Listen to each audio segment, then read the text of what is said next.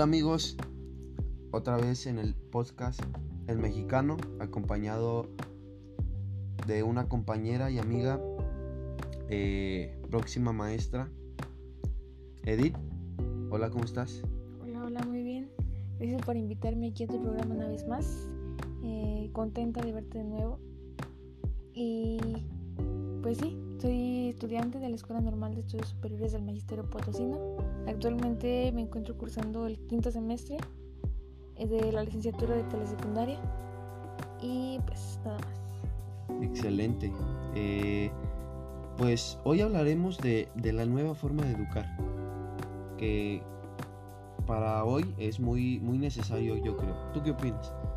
Sí, como lo dices, es súper importante. Ahora con esto de la contingencia, la verdad que nosotros como maestros nos tuvimos que salir de nuestra zona de confort, eh, buscar nuevas herramientas. Eh, y una de ellas, la que voy a hablar precisamente en este podcast, es el microlearning o microaprendizaje. Bueno, este consiste en... Eh, es la fórmula que se presenta como uno de los modelos del e-learning para formarte, ya que da una gran cantidad de posibilidades de formación para quienes lo usan. De hecho, había escuchado que este permite un aprendizaje inmediato. Eh, ahora sí que casi en, cualquier proceso formativo.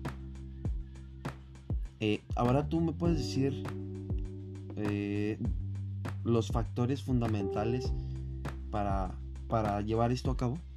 Sí, este, de hecho ahorita hay dos, dos factores que son por lo cual ha sido el boom del microlearning.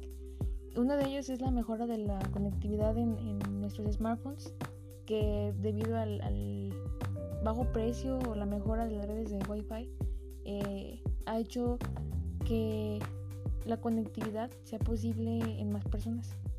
Y el segundo es que el video como uno de los elementos de la comunicación, ya que estamos acostumbrados a que nos cuenten las cosas, por ejemplo en las noticias y en las eh, novedades. Eh, es mucho más fácil entender cuando estamos escuchando y cuando estamos viendo en videos cortos que a una clase eh, súper larga donde solamente el maestro es el que habla y no, nos distraemos mucho.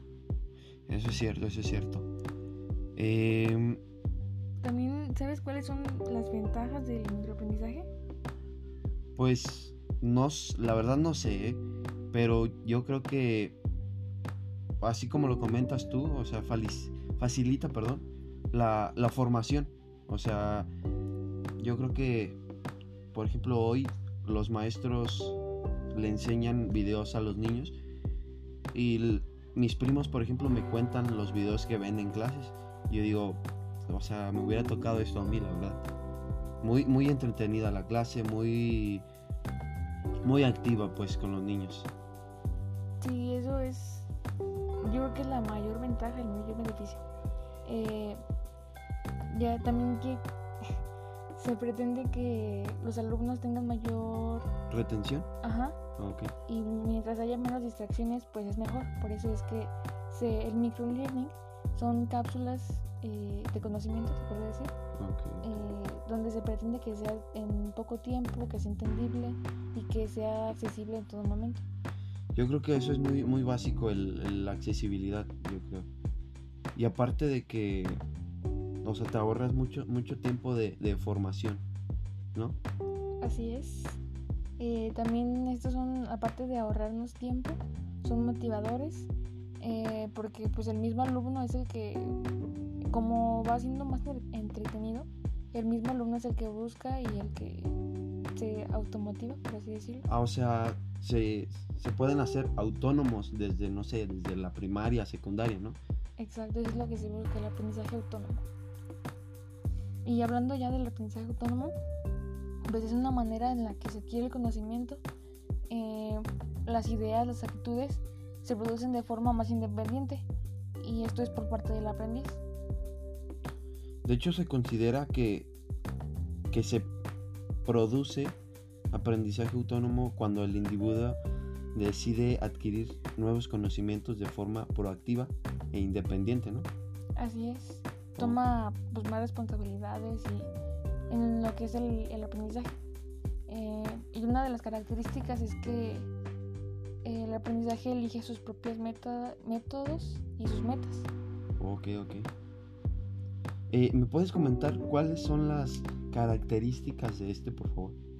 Claro. Eh, otro, otra característica es que genera, como ya lo, lo comenté, genera mayor motivación intrínseca. Esto se refiere a que influyen todos los tipos de aprendizaje para una mayor motivación.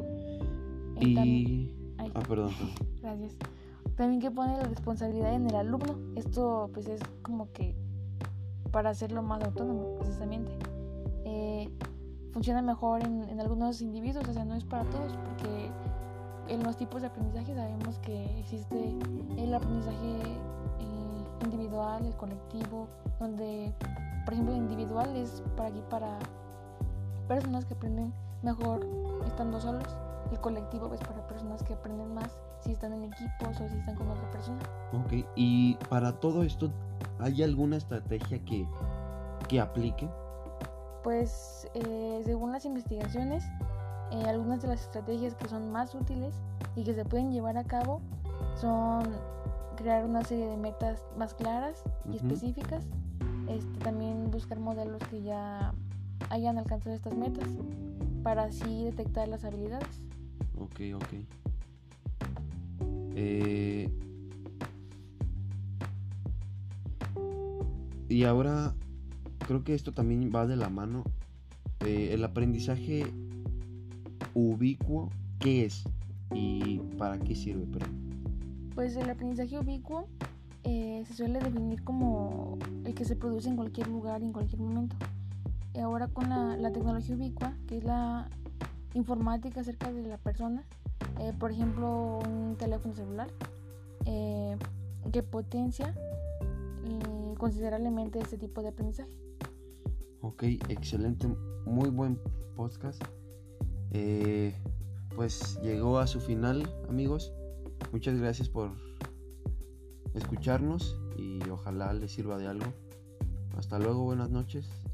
Bye. No olviden seguirnos en nuestras redes sociales y también eh, para que den un vistazo a, a, nuestro Google Site que se llama Aprender desde y con la red. Excelente. Hasta luego, gracias. Hasta luego.